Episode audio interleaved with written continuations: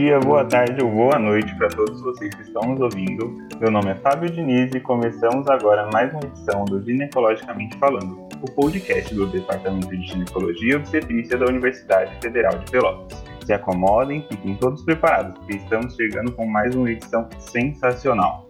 E a nossa convidada de hoje é a doutora Mariângela Silveira. A doutora Mariângela é formada em Medicina pela UFPEL e possui especialização em ginecologia e obstetrícia pelo Hospital Materno Infantil Presidente Vargas, mestrado e doutorado em epidemiologia pela UFPEL, pós-doutorado pela Johns Hopkins University e atualmente é professora da UFPEL atuando nas áreas de medicina e epidemiologia, com ênfase em doenças sexualmente transmissíveis.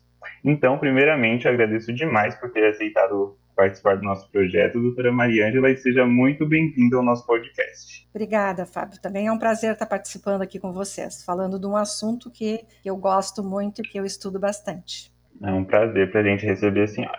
Hoje nós vamos conversar sobre um assunto muito importante para a saúde da mulher, e inclusive para a saúde masculina também, que é a sífilis. Temos relatos de casos de sífilis desde a Idade Média, lá no século XV, é quando na época ela se disseminou rapidamente pela Europa, inclusive acreditando-se que era como uma praga. Desde então, a nossa ciência conseguiu evoluir bastante e nós conhecemos formas de tratar, formas de diagnosticar, mas a sífilis continua muito presente no nosso dia a dia, inclusive sendo uma das preocupações da ONU e da Organização Mundial da Saúde.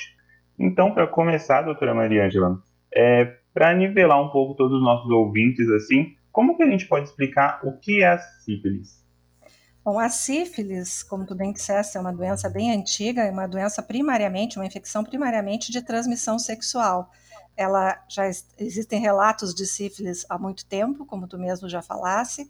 A sífilis era chamada de Luis, e Luis significa praga, então realmente era uma doença que graçou, que teve muitos casos na Europa no século XV e provavelmente é, isso ocorreu após a volta do Colombo da, das Américas. Então não se sabe se na realidade já estava no continente e eles trouxeram para nós ou se foi ao contrário.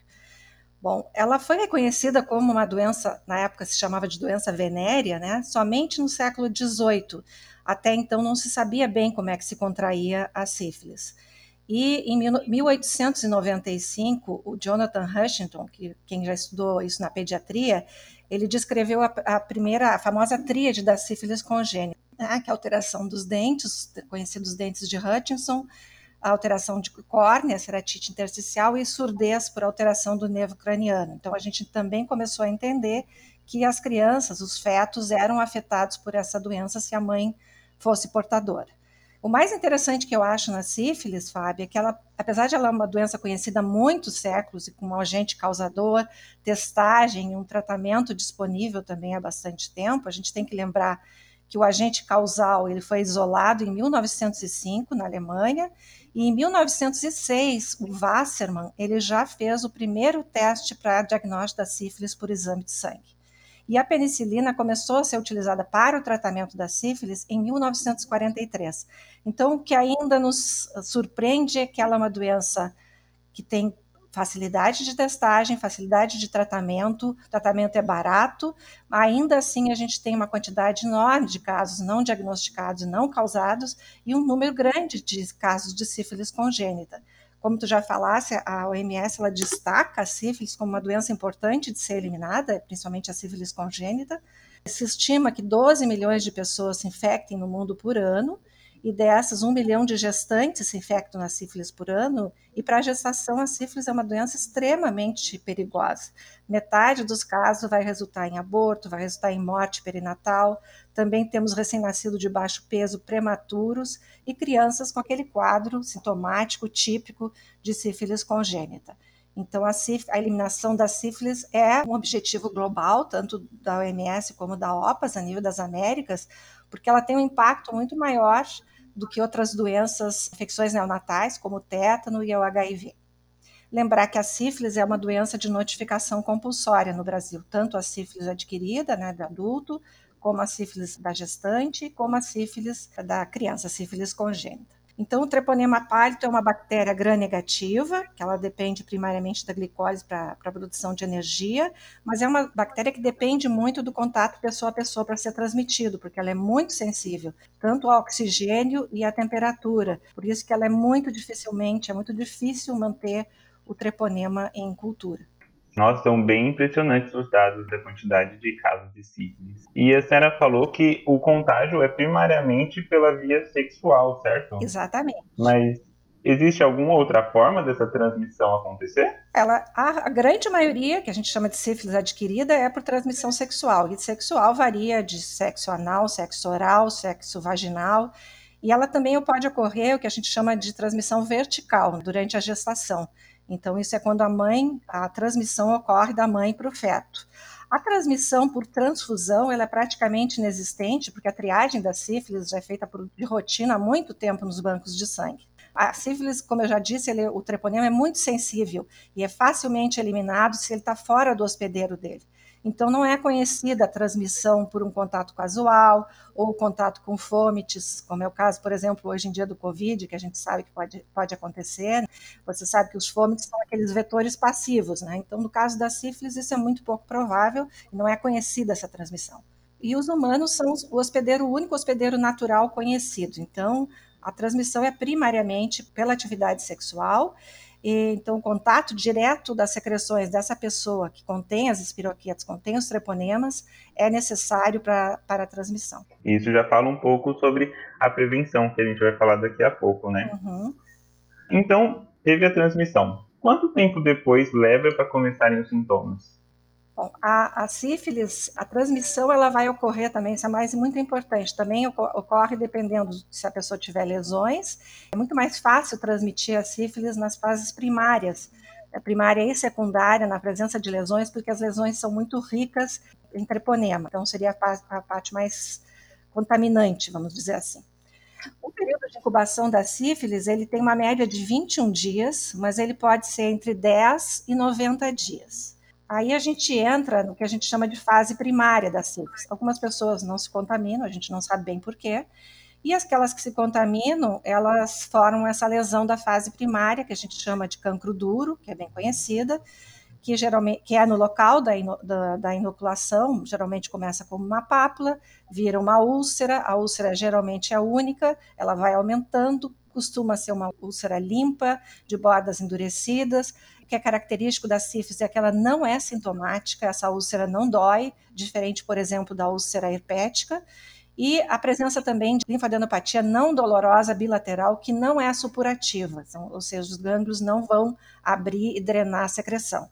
Então, por que, que a gente chama atenção disso? É frequente, principalmente nas mulheres, que a sífilis, esse cancro duro, essa fase primária da sífilis não seja diagnosticada, porque ela não tem dor, ela não sente nada. E se o cancro se localiza em um lugar mais escondido da genitália, como a vagina, como a cervice, o interior do pequeno lábio, a mulher não vai notar. Então, apenas 30 a 40% das infecções nas mulheres elas são diagnosticadas nessa fase primária. A gente tem que lembrar também, no caso da sífilis, na suspeita de sífilis, sempre pesquisar a mucosa oral que é comum a gente ter lesões de mucosa oral e também perianal. Bom, então o cancro é isso em média 21 dias, né? Ele vai aparecer uma a três semanas antes da resposta sorológica, isso é importante a gente também saber, porque se o cancro aparece hoje, eu faço hoje um teste sorológico, pode dar negativo, porque demora um pouquinho essa resposta, e o cancro vai ficar ali durante três a oito semanas e ele vai desaparecer, mesmo sem o tratamento. Então, essa é uma outra característica da sífilis também. Ela vai passando por essas fases e, se não é tratada, a lesão desaparece, e enquanto isso, a doença evolui. Sim. E além dessa lesão cutânea, o cancro que a senhora descreveu, tem outros sintomas, como febre? Ou... Geralmente, na fase primária, não existe isso. Na fase secundária, que, que, varia entre duas a dez semanas depois dessa fase primária, aparecem mais sintomas gerais, como febre, fadiga, perda de apetite, do, dores musculares, a pessoa pode ter uma linfadenopatia generalizada, pode ter esplenomegalia, porque aí já é uma doença mais a nível sistêmico, né? Além de lesões de pele, característica dessa fase, e alopécia, que é perda de, de cabelos, né? Em clareiras, geralmente cabelo cervical, né, o cabelo da cabeça, desculpa, mas às vezes de sobrancelhas e cílios também pode acontecer. Então, na fase secundária, a gente tem mais esses sintomas sistêmicos, de mal-estar sistêmico, além das lesões de pele, que as mais típicas são a rosela sifilítica, que é um tipo um racho, uma aparência de urticária, que é importante chamar atenção porque ela aparece nas zonas palmo-plantares e tronco, principalmente. Há muita lesão de mucosa nessa fase secundária também, então lembre que eu falei da mucosa oral, que sempre tem que ser examinada na suspeita de sífilis, ou se vocês acharem uma lesão de, de mucosa oral, suspeitar de sífilis. E o condiloma plano, que é frequentemente confundido com uma lesão de condiloma acuminado, e a gente pode evitar essa, essa pessoas menos acostumadas com a lesão podem evitar esse, essa confusão se a gente se condicionar que toda vez que a gente diagnostica uma DST como condiloma, que é uma como HPV, que é uma DST, a gente se acostume a pedir a sorologia para as outras DST, pelo menos as que a gente tem acesso por sorologia, como a sífilis, como a hepatite. A sífilis nessa fase secundária, então, ela pode dar uma série de, de sintomas, incluindo até hepatite e meningite. Então, aproveitando que a senhora já está falando disso, a sífilis a gente consegue dividir em três estágios, certo? A primária, secundária e terciária. Exatamente. É, como a gente consegue diferenciar cada um desses estágios? Assim? Então, a fase primária é o cancro duro, como a gente apareceu, que aparece quando a gente falou que aparece no lugar da, local da inoculação e que vai desaparecer depois de três a oito semanas. Aí, em duas a dez semanas, vamos evoluir para a fase secundária, onde a gente tem esses sintomas que eu mencionei agora, e sintomas gerais, e a roséola, os condilomas planos, e que também evolui para desaparecer. Essa fase secundária também, as lesões desaparecem, mesmo sem tratamento, e aí a gente entra na fase latente da doença. A fase latente é considerada precoce, quando é até um ano depois da contaminação, e depois ela é considerada tardia. Então, o que é a fase latente? Se vocês fizerem um, um exame sorológico para sífilis, o exame vai dar positivo, mas a pessoa não tem manifestação clínica da doença. Durante essa fase latente, principalmente no primeiro ano, pode haver interrupções da latência, que a gente chama. Então, a pessoa volta a ter sintomas de sífilis secundária esporadicamente, aí desaparece, aí às vezes volta novamente. A possibilidade de contaminação da outra pessoa é bem maior no primeiro ano e também no caso da sífilis congênita, porque a pessoa contaminada, infectada, tem muito mais treponema circulando nesse primeiro ano. Quando a gente não sabe, a gente faz um, um teste sorológico, diagnostica sífilis, mas a gente não sabe quando a pessoa se contaminou, ela não sabe que teve sífilis, ela não se lembra de ter tido algum sintoma, então a gente chama essa doença de latente, de duração indeterminada. Isso é muito importante na determinação do tratamento da paciente. E aí, eh, cerca de 60% desses pacientes que entram na fase de latência, eles continuam assintomáticos. E 30% a 40% eles vão evoluir para o que a gente chama de sífilis terciária, que é o que a gente vê menos, porque isso precisa de bastante tempo de evolução. A mortalidade é em torno de 10%, e aí já vão aparecer outras complicações, como a arterite pulmonar, a horta sifilítica, as lesões de pele que a gente chama de gomas sifilíticas, que tem necrose, e a neurosífilis. E é uma coisa importante de destacar que portadores do HIV ou pessoas com imunodeficiência, a neurosífilis ela pode se manifestar em qualquer fase da doença, não necessariamente ter atingido a fase terciária. Então, aquela pessoa que tem uh, sintomas neurológicos e que tem, uh, mesmo que ela esteja com a, sífilis, a fase secundária da sífilis, é importante a gente investigar a presença de neurosífilis. Então, avançando um pouquinho mais, imaginando que um paciente teve relações desprotegidas e começou a apresentar sintomatologia, por exemplo, o cancro. Uhum. Ao procurar um médico, como deve proceder a investigação pensando em sífilis? Bom, se a gente tem acesso a diagnóstico direto, e eu vou dizer C, porque isso é uma raridade, geralmente é só em coisas mais especializadas, a gente não tem acesso a isso na prática diária, o ideal seria fazer, então, uma pesquisa do treponema na lesão, que pode ser feito por microscopia de campo escuro e pode ser feito por PCR, mas isso não está disponível na maior parte dos locais. Se isso não, não puder ser feito, obviamente, aí nós vamos passar, então, para os exames sorológicos.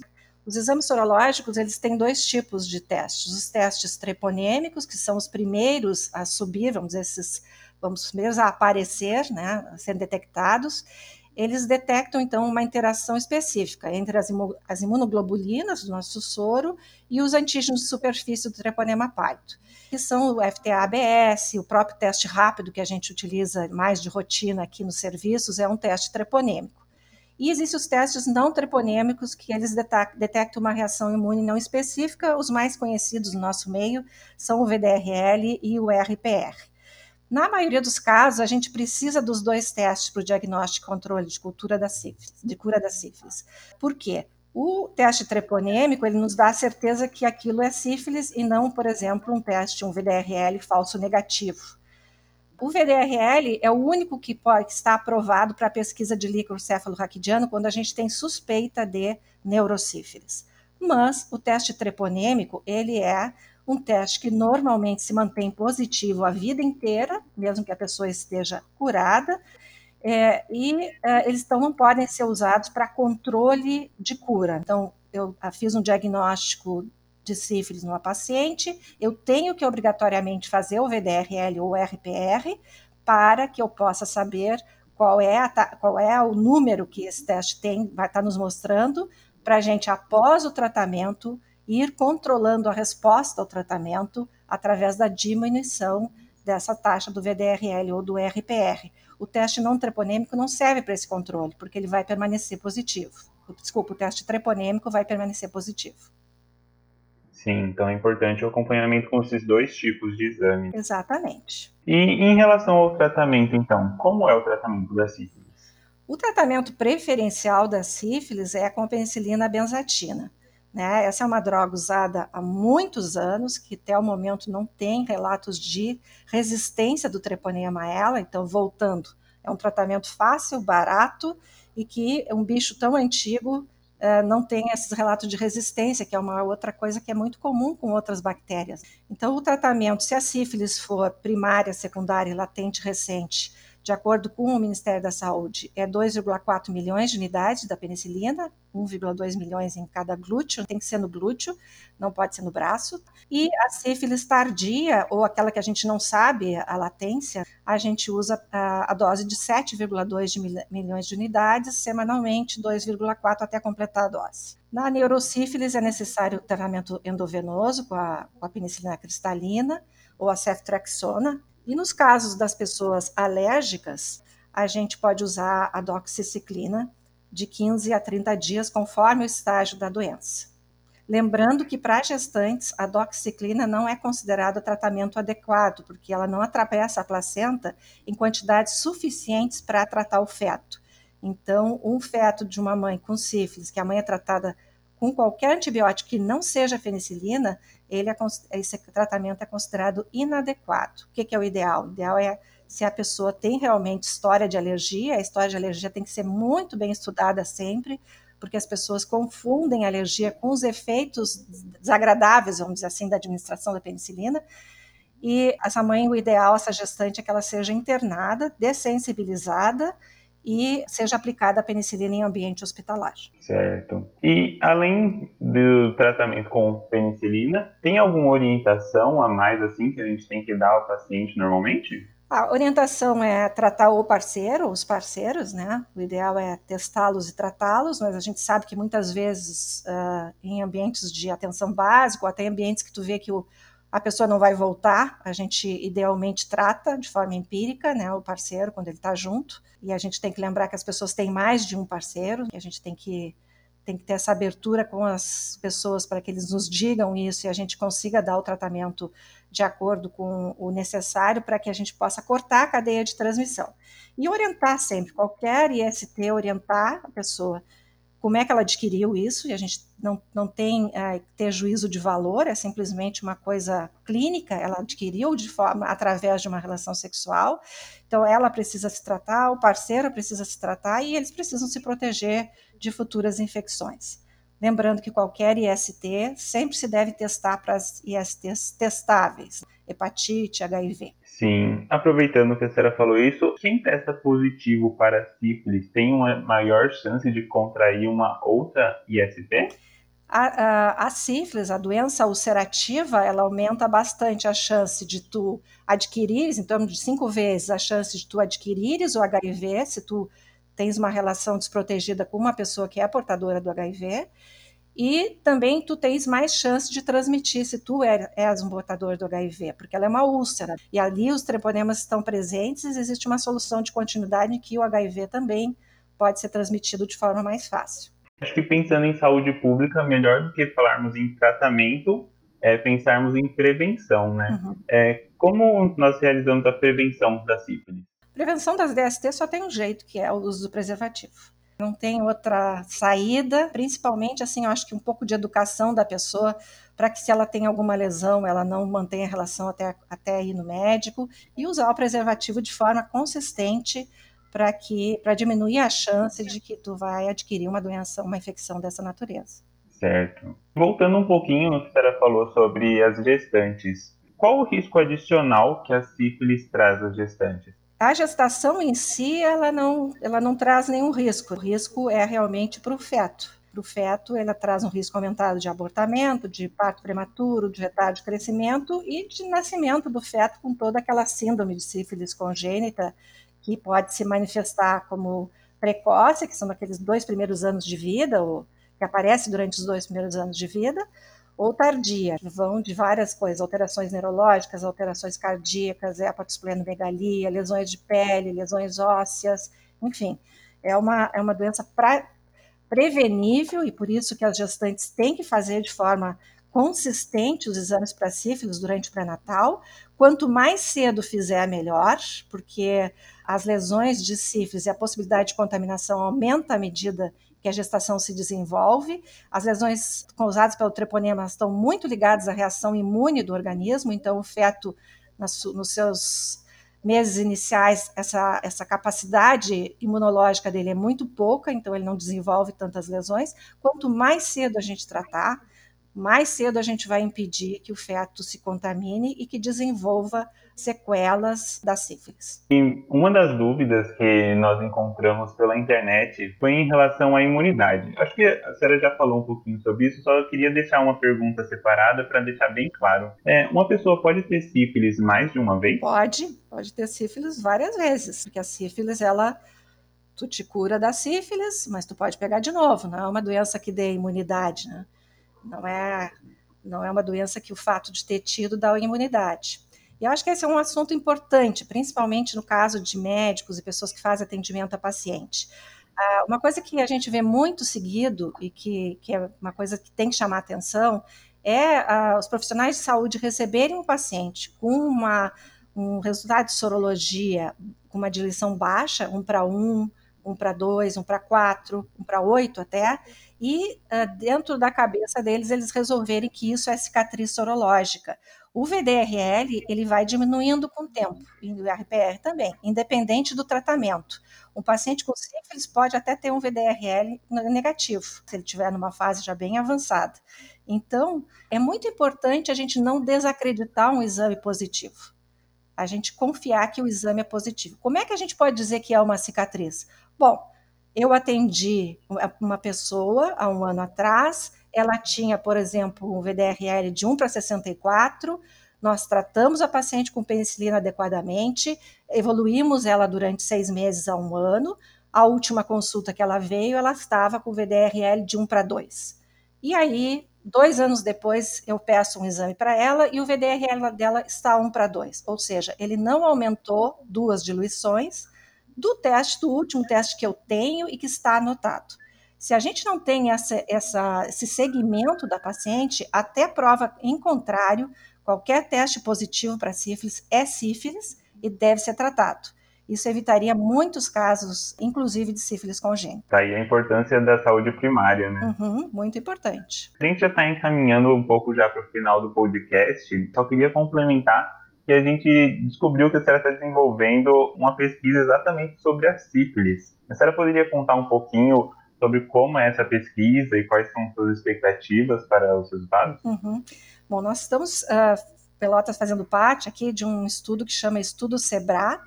Esse é um estudo uh, que foi, foi promovido, está sendo promovido pela Organização Mundial da Saúde, pela OPAS, em parceria com o Ministério da Saúde do Brasil, somente no Brasil que está ocorrendo, e em três locais, que é aqui em Pelotas, em Fortaleza e em Vitória, no Espírito Santo. O objetivo desse estudo SEBRA é a gente verificar a possibilidade do uso da cefixima, que é um antibiótico já conhecido, para o tratamento da sífilis é, em mulheres. E por que, que a gente, por que esse estudo, por que, que surgiu esse estudo? Vocês vão lembrar que algum tempo atrás a gente teve uma uma falta, né, uma, um desabastecimento de penicilina. E isso foi um momento muito, muito triste, muito trágico, porque muitos pacientes deixaram de ser tratados em função da não existência da penicilina disponível nas unidades de saúde, nas farmácias.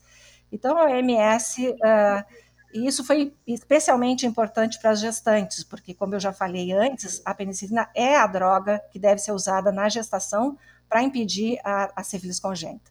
Então, a OMS resolveu testar o uso da cefixima em mulheres para sífilis, para tratamento da sífilis, e a partir desses resultados, desse nosso primeiro estudo, esse nosso primeiro estudo não é com gestantes, ele é com mulheres a partir de 18 anos de idade, que tenham, que tenham diagnóstico de sífilis, e elas são randomizadas, então são sorteadas. Um grupo recebe penicilina, o tratamento padrão, e o outro grupo recebe a cefixima. Esse sorteio é não é feito pela, pelas pessoas do estudo, já, ele já vem pré-sorteado, então a gente não tem essa interferência em quem vai usar a cefixima e quem vai usar a penicilina. Então, o objetivo é ver, aprovar a cefixima para o, o tratamento da sífilis e, à medida que ela for aprovada para o tratamento da sífilis, fazer um segundo estudo, que aí sim seria com gestantes. E vou aproveitar para fazer então uma propaganda. Se tiverem pacientes com suspeita de sífilis, teste rápido positivo ou VDRL de 1 para 8 ou mais, encaminhar para os ambulatórios então da UFPEL e da Universidade Católica, que está participando também conosco, os ambulatórios de ginecologia e obstetrícia, e essas pacientes passarão por uma consulta de, de rastreamento, e se elas uh, preencherem os critérios, elas então podem ser incluídas no, no, estudo se elas quiserem. É importante a gente dizer que a gente não teve recusa, as pacientes gostam, porque elas recebem todos os exames, recebem a medicação, recebem o auxílio para ir às consultas e são super bem acompanhadas. Muito importante. Então, o convite já está feito a todo mundo que está ouvindo, que se enquadrar no, nesses critérios que a doutora falou que a participação vai contribuir muito no desenvolvimento de novos tratamentos. Né? Com certeza. Então, é, acredito que nossa conversa foi muito boa, muito esclarecedora. É, eu deixo agora um espaço se você quiser fazer alguma consideração final ou complementar algo. Disse. Para mim, no, no, caso da sífilis, o mais importante, Fábio, é que eu acho que a gente tem que saber diagnosticar e acompanhar a sífilis né, após tratamento. Então, eu pediria a todos que prestem atenção, os profissionais de saúde, todo mundo que lida com isso, que preste atenção a, aos guias do Ministério da Saúde, aos guias do CDC, no caso, nosso caso, o Ministério da Saúde, na questão do diagnóstico do tratamento da sífilis. A primeira é essa que eu disse: sífilis, um teste sorológico para sífilis positivo, até prova em contrária é sífilis e tem que se tratar. Gestante tem que tratar né? Inclusive somente com teste rápido, porque às vezes a gestante não volta ao posto e a gente perde essa oportunidade, ela vai voltar depois de dois, três meses, nós perdemos a oportunidade. Então, a não ser que a gente tenha um segmento da paciente que nos mostre que essas que a sorologia não se alterou, a princípio, mesmo que sejam para um, para dois, isso é sífilis.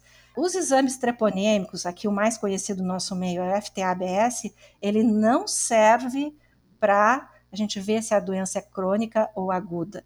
E GG e GM para FTS são totalmente desaconselhados, não são utilizados há muito tempo, mas infelizmente a gente ainda vê as pessoas pedindo e baseando a sua conduta em GG e GM do FTA-ABS. Isso não é necessário. O FTA-ABS nos interessa se ele é positivo ou se ele é negativo. Se ele é positivo, a pessoa tem ou teve sífilis. E aí nós vamos utilizar um teste não treponêmico para a gente ver se é uma doença ativa, se a gente tem a, a, a controle anterior, ou se é sífilis realmente, nós vamos usar o exame não, o teste não treponêmico para o controle da diminuição da taxa após o tratamento. Então é muito importante isso, a gente saber é uma doença fácil de diagnosticar, ela é fácil de tratar, é barato, os testes são baratos, mas ainda existe muita uh, confusão nisso aí, o que leva a chegar uma paciente que fez um pré-natal, todo o pré-natal, fez todas as consultas, fez os testes